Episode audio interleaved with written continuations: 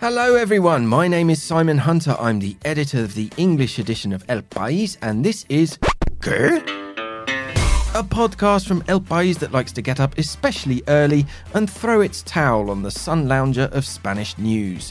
Whether you're interested in Operación Chamartín, Operación Triunfo, or Operación Bikini, we are here for you. Confiad en nosotros. So sit back, relax, and let us break down all the Spanish stories that make you say, why do Spanish people clap when a plane lands? Now, usually at this point, I would be introducing my beloved colleague Melissa Kitson, but today is something a bit different, and I'm here with my esteemed producer, Veronica Figueroa. How are you, Veronica? I'm very good. I'm the usurper. Don, don, don. yeah, in fact, Ma- Melissa can see us. I think she, I can, it's, it's from outside our, our little studio here. I can, I think she's got a little tear in her eye as uh, we uh, ponele los cuernos. No, no, no. Just don't make people hate me. So today we have something special for you, a bonus episode for season two. Uh, I was lamenting the fact that we ended uh, season two on uh, episode 11. I think we all like nice round numbers, don't we? And when Yes. the first season was 12 episodes. Yes. So it's good. The reason that we are here is that we got the chance to sit down this morning uh, at the uh, British Embassy in Madrid and interview the outgoing UK ambassador to Spain, Simon Manley. Veronica, first impressions of the uh, ambassador. Lovely office Amazing views. at the Cuatro Torres. Yeah. Incredible. We were on the 41st floor. Yeah, and um, he was very nice to show us the view, like explain what we were seeing, which was nice. We could see the Valley of the Fallen. yes, exactly. Yeah, which was incredible. He was a thoroughly nice chap, wasn't he? He was a very, very nice man. Very nice, very funny, Yes. and uh, very well dressed. very well dressed. Yes, yes. and a good sport. He was a very good sport. I uh, peppered him with uh, ridiculous questions at the end of the interview, and he fended them off. A true professional. Um, so yeah, it was a great experience. So without further ado, uh, let's have a listen to that interview.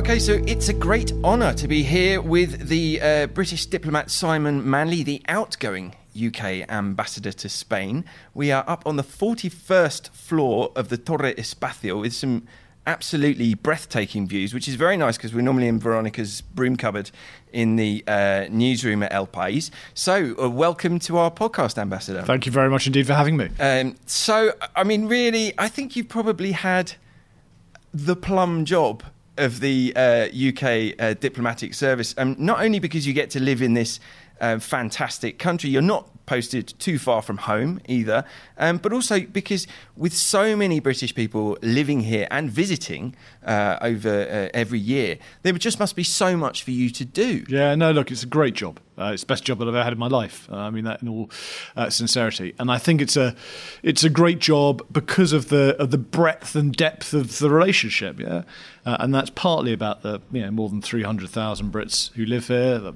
18 million who visit here, but also the commercial relationship. You know, we're the number one destination globally for Spanish investment overseas. We're the number one European investor in Spain. We've got a kind of great relationship across the piece, including in areas like sort of security and the rest of it. Uh, so it's a real honour to be Her Majesty's ambassador, to be the representative of the Queen, uh, and to do it in a country with whom we have such a rich relationship. Now, I've um, asked our readers and listeners for some questions for you on social media, which sometimes can be a risky business, but I'm pleased to say that with a few notable exceptions, I mostly uh, received sensible ones. So, um, Tom Wheatman on Twitter asked, uh, How did you become British ambassador to, to Spain? And what tips do you have for someone who wants to become a UK di- uh, diplomat in this country? Wow, gosh, well, so I have to say, so I joined the diplomatic service uh, almost 30 years ago in 1990, uh, and uh, it was not a kind of lifelong ambition. It was something I kind of did uh, a little bit because I was waiting to actually go off and do a doctorate at Harvard, and thought I'd just do a few months uh, as a diplomat, but uh, ended up staying for the best part of 30 years. Uh, in, in getting this job, it was kind of open to competition within the Foreign Office. So we kind of advertise internally uh, our jobs, and you have to bid for them. Occasionally, we even advertise those jobs externally. So, for example, if anybody fancies being uh, governor of Gibraltar, that job is currently out there uh, on open competition, uh, and you apply. You kind of, you know, offer your CV. You have to offer a kind of manifesto as to what you want to do with the job, uh, and then you get interviewed by a panel of. Um, civil servants depends a bit on the kind of the, the level of the job who who is on your panel. And what's my advice to people? I mean first of all uh, you know it's a great career. Uh, uh, and we really encourage people to join. And people from all backgrounds i think it's really important. Uh, you know, the foreign office has changed immensely in the kind of the three decades I've been in, and I'm really proud to say that these days it's a genuinely diverse organisation, one of the most LGBT-friendly uh, organisations uh, to work for in the UK, uh, and an organisation that increasingly resembles the country which we are so proud to serve. And I uh, got another question from Martin uh, Makepeace, who's a regular uh, follower of ours on, on Twitter. I know him well. Do you know Martin, yes. He he uh, he does uh, comment uh, quite regularly on our accounts. He asks, "What is your greatest personal achievement as ambassador, big or small?" Well, I think uh, my I think my biggest achievement here is that I think we have changed the way that we do diplomacy here in Spain. Uh, and I think we have we have ridden the wave of the digital revolution. And I'd like to welcome you all to our second Facebook live Q&A session on Brexit. Follow us if you do these sort of things on uh, uh, Twitter uh, and Facebook. Obviously, many of you here watching today must be following us on Facebook, so it's a good good start. Uh, and so uh, we have become a far more digital organisation here. Uh, just this afternoon, And we're going to be doing a kind of Facebook live Q and A session with you know tens of thousands of people kind of listening in, watching that session. Um, digital allows us to have a far more fluid communication uh, with people across Spain, and I think it's been an essential tool for us during the last few years, and, and particularly, of course, during uh, you know the negotiation of our departure from the European Union. It's allowed us, I think, to be in direct touch uh, with Brits living across Spain and to be able to give them information in real time uh, about what they need to do to prepare uh, for our departure. and have you got positive feedback from those people who are following you on your accounts? Are they? Well, they- mostly. Yeah. but- No, I know, I- I think I think some of them might occasionally disagree with one of the things that we do as a government, but uh, I think no. Look, I think it's uh, it's the great thing about um, digital diplomacy, digital media. Uh, it does allow you to connect directly with people. In the past, you know, we'd we'd have sent a kind of press release to El País and to and perhaps to the uh, other media as well, and you might have chosen to publish it or not. Uh, but now we can do a lot of this stuff ourselves, and we can reach out to Spanish society uh, and to Brits living here directly, and we can get their feedback directly. That's also, I have to say, more seriously, that's really important to us in moments of crisis as well. So that when we have a crisis situation, people can contact us to say, actually, we've got this, we're stuck in an airport or whatever it is, uh, and we need your help. So it's a really important tool. It's the, and it's the way that, you know, it's of a par with other changes we're making in government. You know, we used to talk about kind of digital by default uh, in the British government. I think that's that's a really good principle to apply. Where you can go digital, go digital. Um, what has uh, over the last six years is has there been a typical week? What is a typical week like for you in this role? You know, that's one of the great things about this job uh, is its sheer diversity, and of course that flow that flows from the. Uh, the nature of the relationship, which is so wide and so deep, and it carries so many different aspects to it. Uh, one of the great privileges of this job is being able to get out there right across Spain. Uh, I reckon I make about 40 or 50 regional trips a year to different bits of Spain. We've got a kind of very broad diplomatic network here, of course, the largest diplomatic network anywhere in Europe of, for the UK. Nine consulates across Spain. Half the staff who, who work for us are deployed outside of Madrid. So it's really important to kind of have a very fluid connection with them. But also, you know, some of our biggest investments uh, in Spain. British investments not in Madrid. I mean, although much of it is defocused in Madrid, we've got big investments in Catalonia, in the Basque Country, uh, in Andalusia, uh, Valencia. Uh, and uh, you know, Brits, of course, themselves are located right across the country. So it's really important to get out there. So my weeks are genuinely varied. I very rarely do are doing the same thing in the morning as the afternoon. It's a real mix of commercial, consular, political, cultural. It's a great job. Um, I've lived here nearly 20 years, and uh, there are still, you know, when I get visit new places in Spain, I still can just be completely blown away by how diverse it is and how many amazing, you know, in terms of just landscape or city or, or just always the, the people. Are there any places that you visited over these uh, past six years that you didn't know that have really just left you completely with your jaw on the floor? Well, I think I think you're absolutely right. I, I can't think of a more div- geographically diverse country in Europe uh, than Spain. Yeah, and I suppose like a lot of Brits, I kind of came here uh, knowing a little bit of the Costas, Sun, a little bit sand, of the islands, yeah. a little bit of Madrid, a little bit of Barcelona. Um, so I think for, for me, one of the great joys has been to know the interior better. But I have a particular fondness, I think, for the north of Spain, Yes. which of course Brits tend to know less. But I think uh, for me, some of those uh, places are truly extraordinary. Yeah, I th- I think I said uh, one of you was asked kind of you know what's what is the kind of you know what's your favourite place in Spain, which of course is so diff- so difficult to answer. But I said I think perhaps the the place I find the most emotive is you know Santiago de Compostela in a kind of on an autumn morning, kind of running around a kind of silent city. Uh, it's extraordinary. Yeah, no, I took my parents to Asturias and we were on the beach and I was just looking around, you know, because, because the, the, the landscape's almost quite British, you know, it's so green, but then you've got these amazing beaches and yeah, it's Snow-capped really- mountains. Absolutely, great. no, just a fantastic place.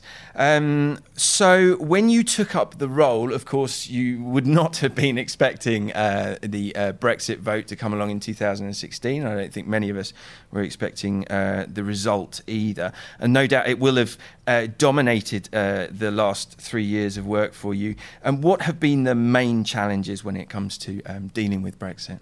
Well, I think I always knew that kind of EU reform was going to be a big issue. So I've been kind of I've been Europe director in the Foreign Office before I came here. I was very much part of that process. I was I was there uh, the morning that David Cameron made his speech uh, at Bloomberg in London. I am in favour of having a referendum. I believe in confronting this issue, shaping it, leading the debate. committing to uh, fight the next election on a, on a pledge to reform the European Union and then fight a referendum uh, on our continued membership.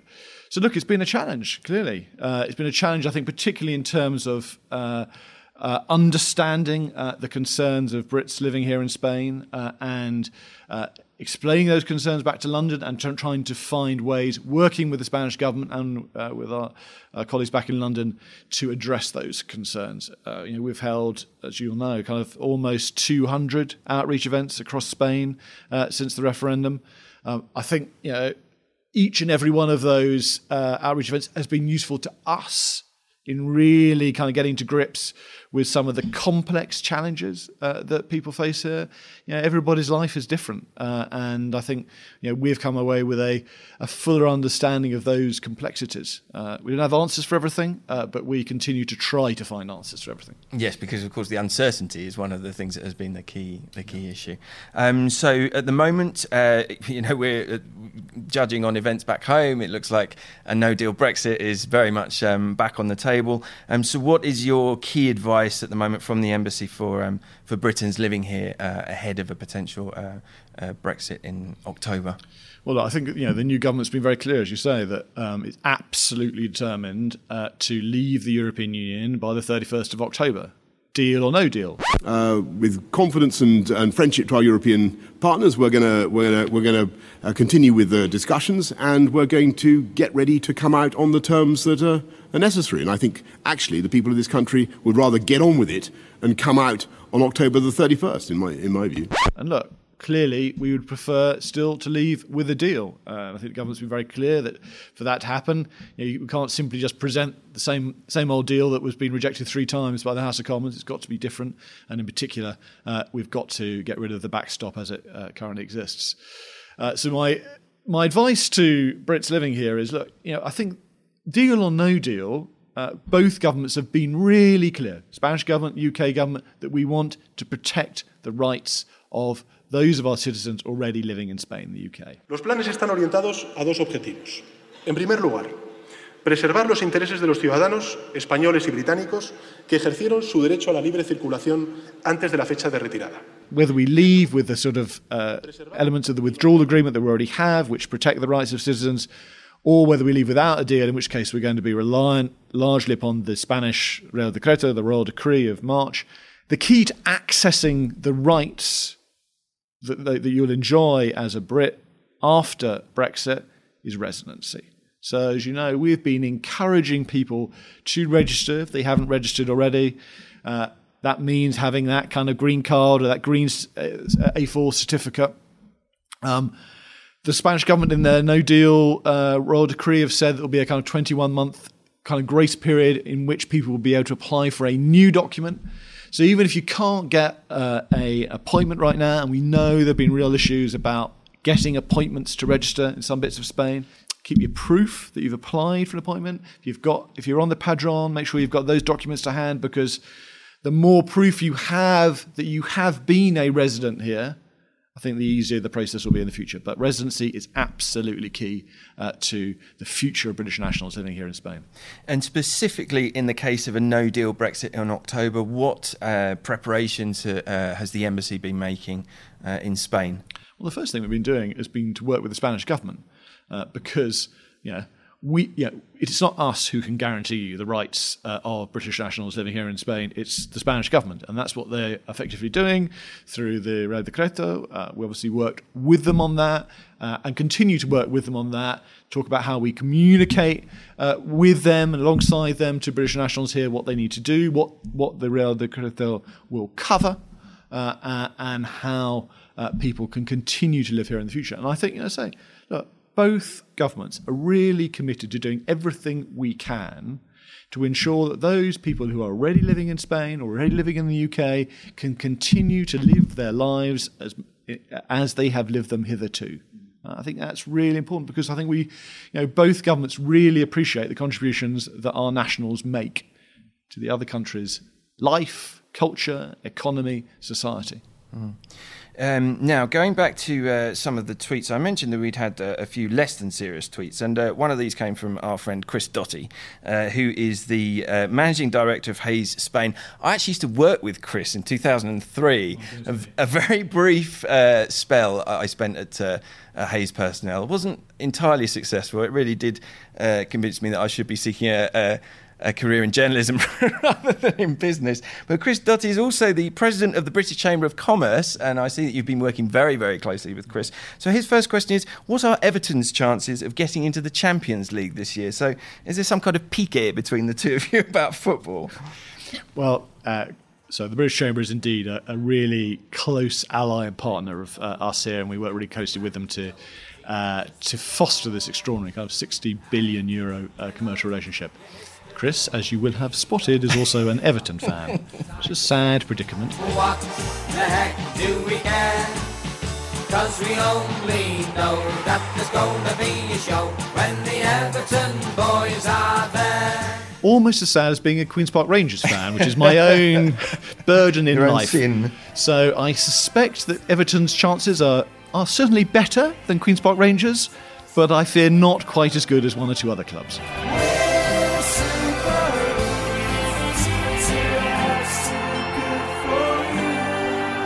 All right, then. Well, we are going to uh, wind up this interview now. But before we let you go, um, you've been in your post for six years. Uh, I've got a few quick fire questions here for you to, to see how much Spain has rubbed off on you. You're quite a famous foodie, aren't you? You did a you did a video with our. I've done a few videos with David uh, Munoz. ¿Qué tal? Bien, vengo a cocinar aquí a tu casa. Sí, bienvenido a la casa. Gracias. He traído un plato de tu país, un, un roast beef con Yorkshire pudding. And then a couple with El Comedista, yeah. Sopa de patatas bravas. ¿Tú esto lo has visto? No, no he visto esto, no. Qué delicioso, ¿no? Es por eso que tenemos espíritu de innovación. Does anyone ever call you Don Simon?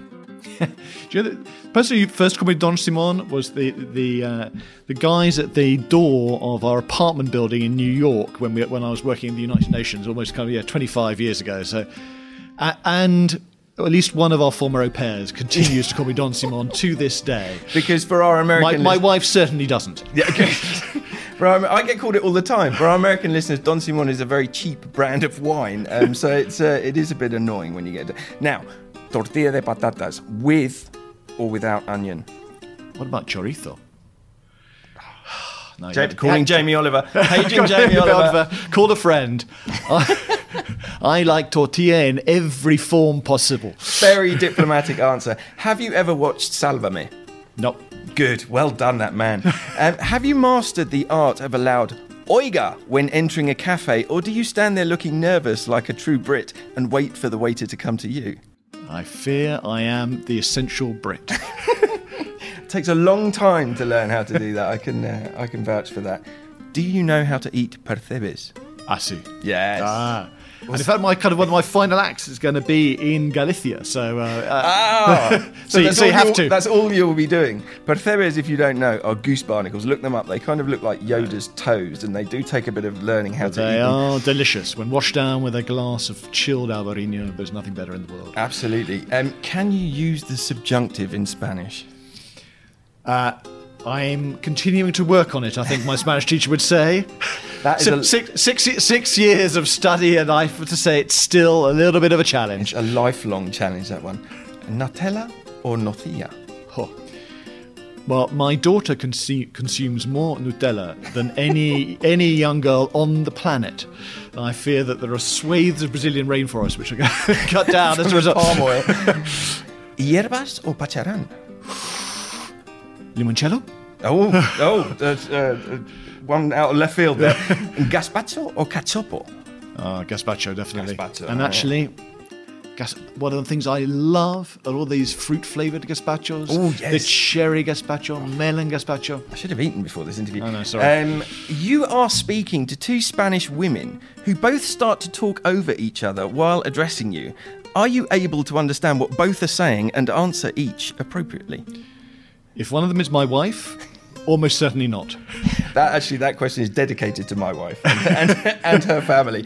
And have you got used to the Spanish habit of putting the milk in first when making tea? Do you know what? Is this a dreadful thing to admit as British ambassador? I don't drink tea. No! wow! That is a major re- revelation that we've got from this interview. But I do drink aber- Abarino. But fair. All right, well, that is it. We shall wrap it up there. Thank you ever so much for your uh, time. Uh, best of luck. Thank you very uh, much. In the future. And on behalf of the British community in Spain, I'd like you to thank you for your efforts over the last six years. Well, that's very kind. You're the, you're the lucky ones because you're staying. yeah, absolutely. Thanks so much, Pleasure. All right, so there you go. That was our interview with Simon Manley. As you can see, he was a very good, uh, very good sport, um, especially with those uh, last questions. Uh, he was um, great fun to talk to. Some important advice there about Brexit. We took a camera. We took our colleague uh, Luis with us, and he took some video at the end. Um, we were talking to uh, the ambassador about specifically about Brexit. Um, so check that out if you've not seen the actual news story where we uh, on our website where we put these podcasts then head to the El País English edition webpage and you will find it there and you can uh, watch a bit of video of, uh, of the ambassador talking to us Also, if you go to Simon's Twitter, you will find a picture. Yes. Very lovely. of it yes of me I, I wanted to take a picture with the ambassador so I said "Uh, right where should we he said where should we do this and I said well by the flags surely mean, and shaking hands so it looks like we're um, you know we've sort of signed some sort of treaty or something He's But handing you the kingdom. Yes, basically. exactly. Yeah, handing over the kingdom of Spain to me. Um, unfortunately, um, Debbie took a little bit of time to get the photo going. So uh, at one point, it was just like two men just standing there holding hands. Got a bit uncomfortable, but uh, Ambassador, you have very soft hands. um, please do get in touch with us over the summer uh, break. You can tweet me at Simon in Madrid using the hashtag Podcast or email English edition at elpais.es. Tell us where you're listening, why you're listening, and suggest topics for us when we return in full force in September. Uh, back with the dream team of me, Melissa, and Veronica at the controls. Leave us a review uh, on wherever you're listening to your podcasts, on iTunes or, or wherever it is, and share our podcast on social media, please, and get the word out. My name is Simon Hunter, I'm Veronica Figueroa. and this was ¿Qué? A podcast that tries to explain what happens in Spain to those of us who sometimes get a little bit lost in translation. This is an El País production. It was recorded at the British Embassy in Madrid and in the El País newsroom under the expert guidance of our producer Veronica Figueroa. Who could have changed the batteries in that recorder in the taxi on the way to the embassy. You can listen to it on your favourite podcast app. You can also request it via Alexa, Siri, or your Google Assistant. We'll be back after the summer with a brand new host of issues. Thank you for listening. Adios. Bye.